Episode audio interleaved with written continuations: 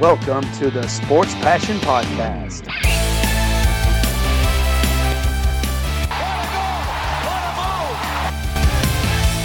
Oh, blocked by James! LeBron James with rejection. And here's your host, Lars Marendorf. Hello and welcome to the Sports Passion Podcast. This is going to be another episode about the Seattle Kraken. Why? Because they did a move that surprised pretty much the whole league and me as well. They signed a German goaltender. So obviously, I had to reach out to someone in Seattle to get some in depth information there, some opinions from Seattle, and I got Andy Eid on the mic. Andy works and writes for Sound of Hockey. He also works for NHL.com.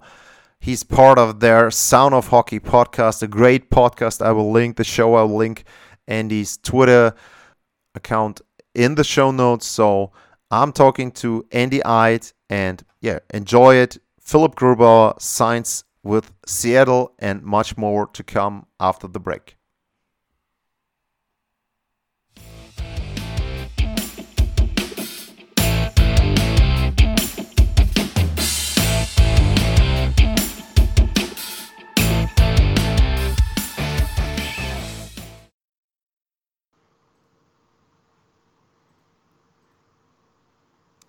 So, as I said in the introduction, this is the third episode in the last about two weeks regarding the Seattle Kr- uh, Kraken. Uh, um, I hope um, I pronounced that right. Um, and I got someone who is, I didn't ask him, who's living near Seattle, I would guess. Um, Andy Eid from Sound of Hockey. Andy, welcome to the show. Thanks, Lars. It's uh, I'm glad to be here. And I mentioned just, I didn't ask you, you are living near Seattle. Um, anything I'm- specific that Yeah, I'm in Seattle. I'm in the, the north side of Seattle. In so, yeah, I'm in the Seattle, city okay. limits. So- yep. Um, Seattle is definitely on my bucket list. Um, there was one big, big reason more uh, regarding coming um, there. That is the hockey team they got, and we're gonna talk about that. But you're a first-time guest, so before we start getting into the new hockey team in Seattle, um, just could you just give a short summary of how you got into hockey, how hockey, yeah, caused you to be interested and what you're doing with uh, the guys from Sound of Hockey, which is one of the greatest podcasts. I'll link everything um, that is available right now online, I think. Uh, yeah, I got into hockey back when I was in school when I was about 16 or 17, I think maybe 17. And uh, a guy showed up in my class and he was here. Uh, he, he had moved here from Canada. He was here to play for the Seattle Thunderbirds, which is in the Western Hockey League, which is a, if you're not familiar, a major junior league here. That that's a development league for the NHL. And I, I, I knew of the Thunderbirds, but I thought they were men playing like minor pro hockey. Uh, but come to find out, they were guys my age. Uh, so he talked us all into going to a game, and then about 10 minutes into it, I realized that this is the game I loved, and I couldn't believe I hadn't been watching it up until then. So it just kind of took off from there, my interest. From there, I found the NHL, and and then I've been a fan ever since. Uh, I've been involved in it ever since, and uh, you know, so when when Seattle sounded like they were going to get a, an NHL team here, um, uh, John Barr, who I think you've had on before, uh, he had been running a, a kind of a grassroots website called NHL2 Seattle to try and get just build just drum up support for bringing bringing hockey here, professional hockey here, and he reached out to me to see if we if I wanted to write some stuff for his site, and I did, and and then we started a podcast, uh, uh, the Sound of Hockey podcast, and so that's growing. And then our we changed the website to also to be soundofhockey.com. So we're, we're writing a lot of content on there to go with the, with the podcast. So we're kind of a little bit of a network now. Yeah, and I mean, I talked to John before. He did a great job mm-hmm. with pretty much the team in limbo. There was no guarantee that there's going to be a team in Seattle, but I like the town. I like the area. I've been there once, but just changing flights. So I hope I can get back there soon. Um, loved the Seattle Supersonics back when, and we saw some of the Sonics players. They looked a little different, I would say, uh, when they were on stage um, at the Seattle uh, expansion draft. But let's dive into that draft. And one thing before we start getting into the players, one thing I would like to know is uh, how did you like the whole day? Because to me, there was so much build up there. There was so much excitement regarding, okay, yeah, this could be the, the last expansion draft for a long, long time, maybe ever, I don't know. But um, then during the day, pretty much every single pick leaked. There was no no surprises left to me um, because you had pretty much the, the complete list. I mean, they there could have been something where there was a player reported and they choose someone different, but nothing like that happened. So just looking at the process, and you were there. How excited was it for the the, the crowd to get to know the the names that they already knew. I mean, they did a lot of great videos there, a lot of uh, Seattle superstars coming on there. But how did you like the process in general?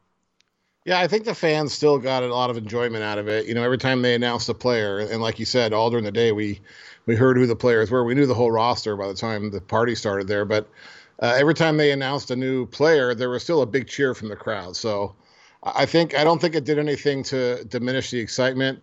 It got really good TV ratings here in the U.S. Uh, so people still tuned in. Uh, you know, there wasn't much else hockey wise on TV to watch. So if you're a hockey fan, you were still watching anyways.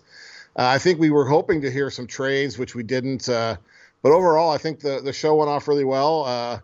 You mentioned they had a lot of Seattle celebrities, uh, Seattle sports stars uh, from different sports that showed up to help announce the the team name. They got six players there, which was pretty surprising because of the, how how quickly they had to get on a plane and get there. You know, none of them knew until either that that day before or so.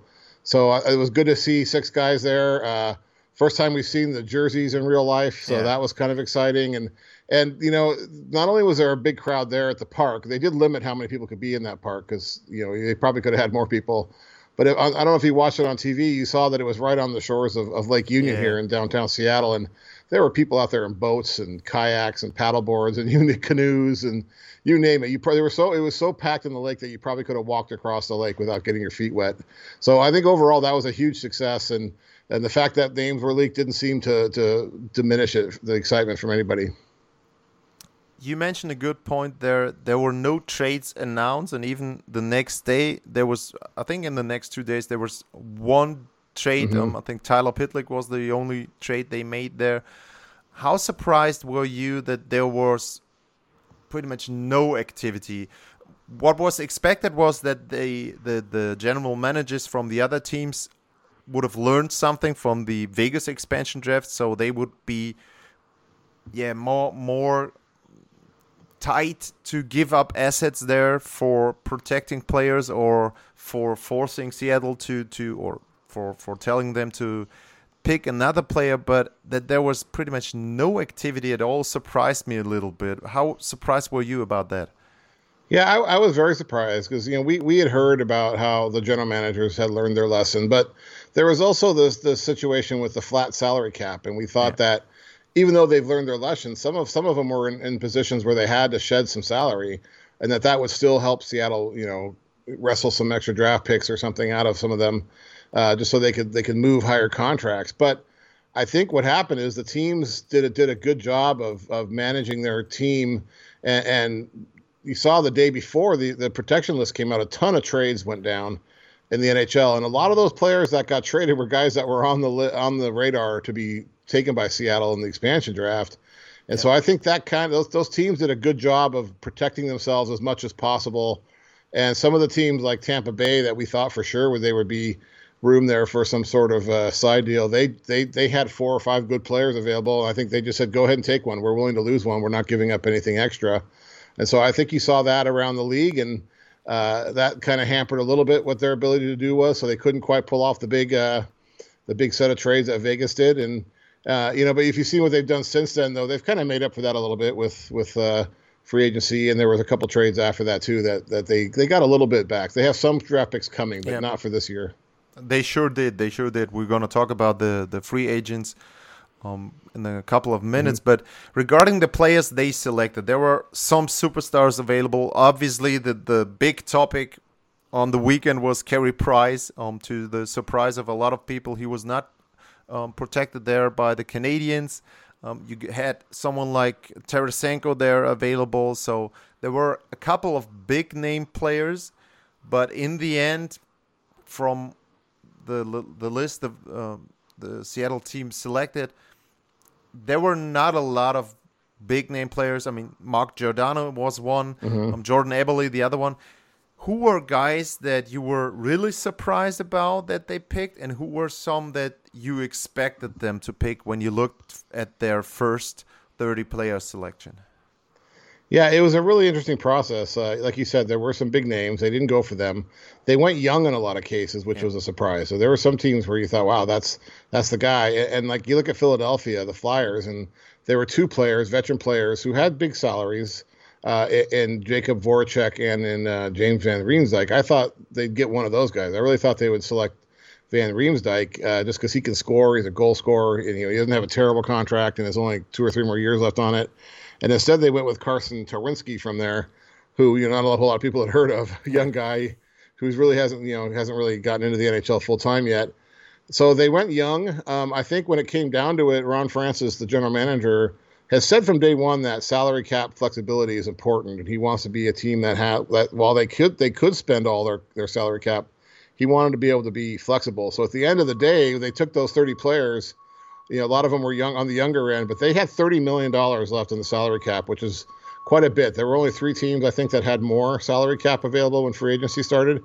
So while they couldn't get all those trades and all those big names, uh, Francis did set them up to have a lot of uh, uh, salary cap and a lot of options going forward.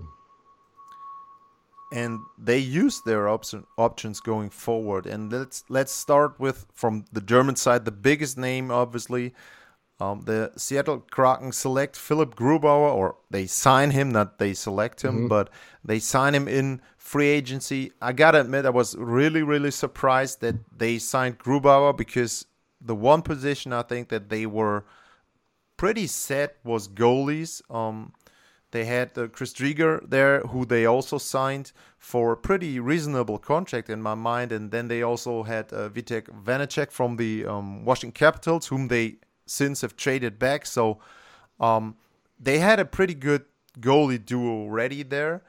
And Philip Grubauer looked to me like someone, okay, yeah, I expected the Avs to sign him, but in the end, it turned out they didn't have the money. 5.9 million for the next six years. You get a Vezina Trophy nominated goalie. So, what are the expectations? What have you heard from Seattle, from the team? What are they um, expecting from Philip Grubauer in the next couple of years? Yeah, you're right though. That was a surprise. He wasn't on our radar um, when they had Driedger and Vanecek. We thought that was the combo they were going with. Uh, Ron Francis said yesterday that they didn't expect Grubauer would be available come free agency. They they expected Colorado to resign him. So that so when they, he was available, they went for it. Um, and like you said, they've since traded Vanecek back to Washington for a second rounder. Um, but with Grubauer, you know, they have Driedger, they have Grubauer, and I think Grubauer last year started like 75% of the games for Colorado. Yep. Uh, but with Driedger there as a background, a backup, uh, Francis says they don't expect him to start as much. That he'll still be the number one starter. Grubauer will be, but they have Driedger, and so looking at the schedule, they've got some back-to-back games, some games where they travel from the East Coast to the West Coast. So they expect to, to, to work Driedger in there quite a bit more than than Grubauer's backup last year did. So I, I think definitely Grubauer's the number one goalie. You know how many games he'll start, it's hard to say, um, but you will still see Driedger get in there a bit. Uh, and I think it's good to have those those two tandems, two goalies that you can count on. Uh, you know, come playoff time, Grubauer should be more rested than, than in years past when he's played 75% of the games in the regular season. So I think that's kind of what they want to do. They, they have Driedger there to kind of relieve Grubauer, give him a little bit of rest so they can save him up for the playoff run. Yeah, and you're saying come playoff time, so there's a little expectation from you how the team will perform. Um, one thing that is, uh, I've talked to Philip Grubauer and I've seen him play a lot, obviously, and the one thing that I can't really get to is is he really a top-notch goalie? He had those stats for the Colorado Avalanche, but they also had a great defense. And I think one thing that he could benefit of is that you said that the um, Seattle team, they uh, the players they selected were young, and us, and I think they also had um, a lot of good defensive picks there when they um, created that team. They've got a pretty solid um, defense there. Um, their coach Hakstol, he's been known for playing a good defensive style back in Philly, so that could also be something that maybe they have in mind when they think Philip Grubauer because he played a behind a good defense in Colorado, and now um, Seattle is going to create something like that. Obviously, not with with top talent there, but also. Mm-hmm. Um, a pretty good mix there. So, um, have you also heard something about that? That they think he fits their style, or is it too early? I don't know how how many conference conference calls they had yet. Uh, yeah, I mean they haven't gotten into style of play, but if just looking at the roster, definitely their strength is their is their defensive core. Uh, they got a lot of veteran guys. You mentioned Giordano, the Adam Larsson, uh, Jamie Oleksiak, guys like that are veteran, solid defensemen. So they do have a good defense. And actually, I think you know part of part of playing defense is what you get out of your forwards too. Yep. And while they don't have a lot of top end scorers up front, they do have guys who are good two way centers and two good two way forwards. So I think overall they're going to be a strong defensive team. So I think that'll benefit both Grubauer and Driedger. And, and, you know, you look at Grubauer's numbers. One thing that stands out is like his save percentage has been pretty consistent. Yep. You know, even back when he played for Washington. So it seems like no matter who he's played with, he's always put up a pretty good save percentage. Uh, so I think that's something that, that you you're optimistic about. That with the, with the type of team Seattle has, uh, that he should still be able to put up put up some strong numbers in net. And Grubauer was the first signing they, or was one of the signings they did. Alex Wennberg was another one, and you mentioned the Sound of Hockey homepage. You have an article about him there. Um, could you just sum up in short what you think he brings to the table there from for Seattle to perform um, as one of their maybe two-way uh, forwards there? Yeah, he, I mean, he played on he played for Florida last year, and he was he was on their second line for most of the year. Uh, he played with uh, Jonathan Huberdeau and Patric Hornqvist, who are two pretty good players, and he he held his own with them. He didn't he he had his best year scoring, but his shooting percentage was career high. So I don't know that he'll score that much again, but he is a good possession player. He plays good defense. He, he you know he plays in all all ends of the ice. Uh, so he will give you a lot of depth, and I think he'll probably uh, slot in at the number two center. Depends on on how long it takes Yanni Gourde to come back from his injury, but I think those two guys are probably your top two centers to start the season, uh, Gordon and, and Wennberg. So Wennberg, yeah, he's a smart player. Uh, he's still pretty young. He's 26, so he could still be even getting better. Um, but I think you're going to see him, you know, when when he's on the ice, that, that, that they'll win the shift. They'll have the puck more more than they don't. Um, so I think that's just another guy that's just going to you know play both ends for you. And I think that the contract as well is pretty reasonable, 4.5 million for three years. I think that mm-hmm. that's wise cap management. They signed some players now, but they uh, still have some money left there to do other trades there coming down um, the to the season or maybe towards the trade deadline there. Um, the third player they picked up in free agency is Jaden Schwartz, um, who's coming in there from St. Louis. Also, like mm-hmm. Grubauer, mm-hmm. um, a guy who's won a Stanley Cup before. Um, he's 29 years old, and he also got, um, or he got a five-year contract. Grubauer's got six years, 5.5 million. He was a guy who was um, yeah, there were a lot of teams out there that would have liked to sign him there as well. So, um, what are your thoughts on on him? How would you see him fitting in the lineup there? Yeah, I think he probably starts as your one of your top your top line guys. Uh, you know, he's a, he's a guy who's had has some scoring pedigree in the league. He's had some twenty goal seasons. Uh, uh, I think you know he's a, he he's had that experience of going to a Stanley Cup. So I, I, I right now I would pencil him in as as your top your top line winger uh, maybe opposite Eberle on the other side. Uh, yeah, I think that's a solid pickup. Uh, you know, he's he's from Saskatchewan, uh, and, and, I know his father recently passed away, and his sister had had some health issues. He wanted to be closer to home, uh, so Seattle's a little bit closer than than St. Louis was. Uh, he he talked to him yesterday. He was also pretty excited. He's he's been to the city before. Um, and I think he's got some leadership in him. I, you know, I think I think especially with the younger team that they have, it's good to have a guy like that who's been there before and and and and done it. And he, he sounds German, but he's he's from he's from Regina, Saskatchewan, so he's not German. yeah, yeah, or it's a with a name like Schwartz, but yeah. obviously some German descent there. We would still say. yeah, a lot of the names. I mean, you had um, Bayreuther, who's who's uh, sounds like uh-huh. a city in, in Bavaria. So, um, yeah, some familiar names there. And like I said, I, I, was completely surprised by the Grubauer pick there. I think it's great. Um, I think it's also mm-hmm. great for um, the German links to Seattle because there's more interest now, obviously, in the team right away from the start. And um, that that's going to be great. Um, you mentioned that you hope that they are gonna reach the playoffs there. Um, what are your expectations regarding where they would rank in the in the Pacific Division, one division that is a little top heavy with Vegas in there as one of the the favorites there. But other than that, there are a lot of teams who have question marks there. Mm-hmm. Um, there are some still rebuilding teams there, the Californian teams, obviously, but the Kings got a little better there. Uh, what are your expectations if you would say right now? What would be your ranking regarding that that division? Well, I think uh, obviously Vegas is the favorite. Um, they were one of the better teams in the whole league last year.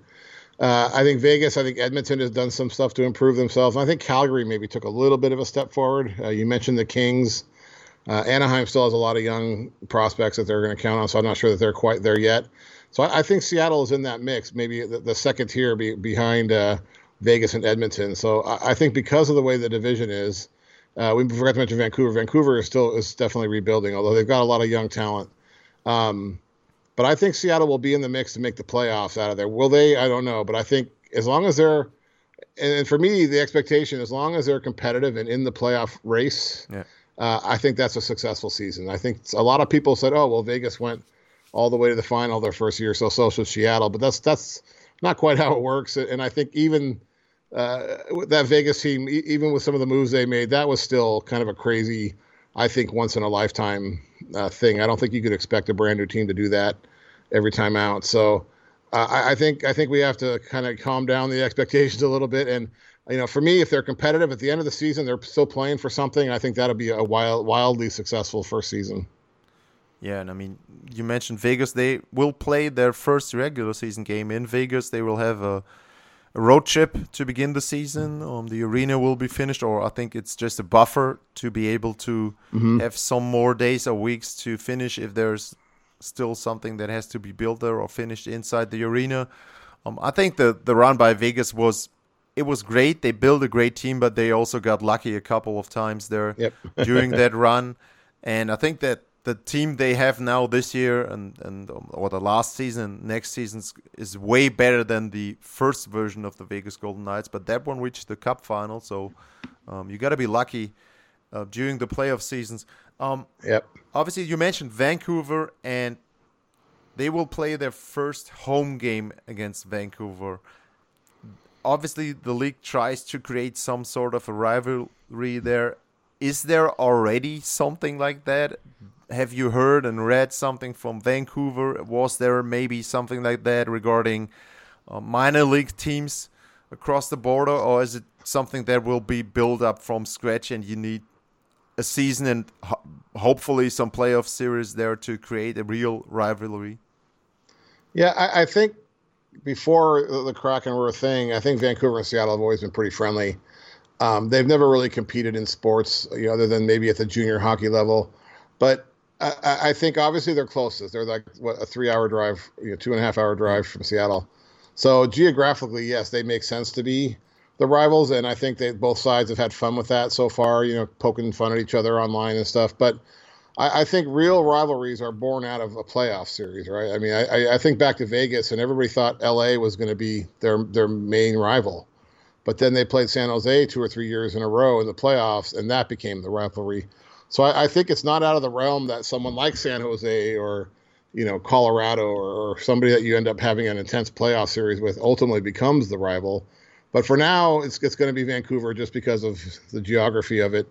Um, but usually, uh, like you said, it takes a playoff series. It takes some kind of thing to happen, something on the ice to happen to really create kind of an organic rivalry. So I think the jury's still out on that. I think it'll be fun to you know for the two teams to poke fun at each other, Vancouver and Seattle, to start with.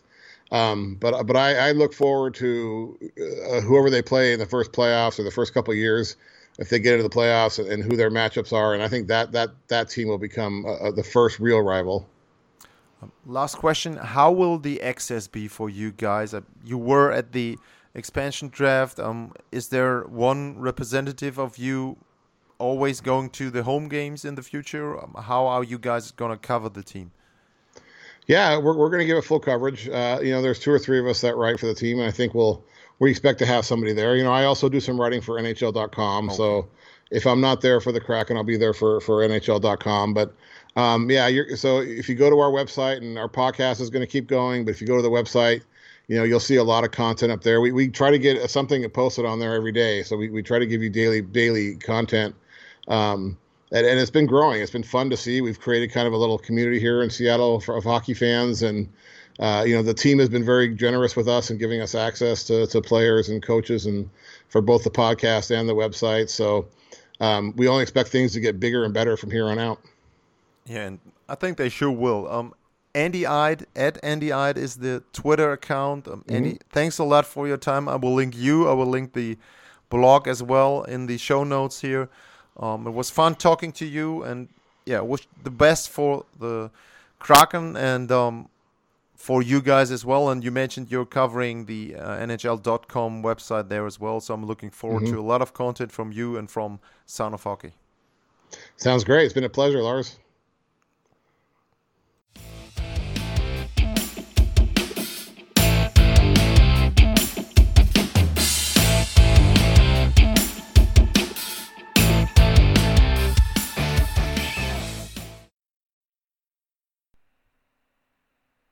So that was Andy Eid talking about the Seattle Kraken, and I gotta admit, and I mentioned it, I was surprised that Grubauer signed there. I thought that the Avs would work it out. Um, this is about the Seattle Kraken, but I think that the Avs had a bad day, one of the worst days in Joe Sakic's general manager history, and Philip Grubauer is a great goalie for Seattle. I'm not too sure. I'm not too sold on him as being a superstar goalie. But hey, uh, they have a defensive minded team, I would guess. Uh, the Kraken there in their first season. So I don't know. Maybe he just is what they need. A veteran goalie there. He's a veteran now. He's a Stanley Cup winner. He's an experienced goalie. He went with the Avalanche for a couple of playoff runs. Obviously, not the goal they wanted to reach there, winning the Stanley Cup, hopefully. But hey, Seattle is a team he can play for. He's got a great backup there. He doesn't have to play 70, 75% as Andy mentioned there. So I think he's a good pickup there. The other guys, uh, Wennberg and Schwartz, um, they are good pieces there for the top six, top nine um, regarding wherever you want to play Wennberg there. So I think they have a solid team there. The Pacific Division, there will be two playoff spots probably open there. If you say Vegas is one, Andy said that Edmonton is one. I'm not too sold on the Edmonton Oilers right now, but let's say Edmonton is one. So there's space there. There are some bad teams in that division still, and so I think Seattle can compete for the playoffs in their first season, and it's going to be great to see them. It's going to be great to hear the fans there in the arena. So I'm looking forward to the Seattle Kraken there, and yeah, uh, that was the third episode in the last four regarding the expansion team. Um, as always, and I asked that in Germany as well, as always, I would like to have feedback. If you guys like the English episodes, if you guys want more episodes with experts and other guys from North America, uh, please contact me at Lars underscore Mar is the Twitter feed. Obviously, um, it's also linked in the show notes. So if you have ideas and opinions and requests regarding other shows in the future, please reach out to me. And other than that, thanks for listening and yeah, have a great day.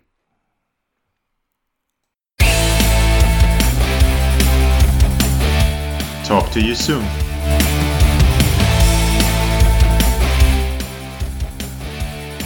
Thanks for listening. Bye, guys.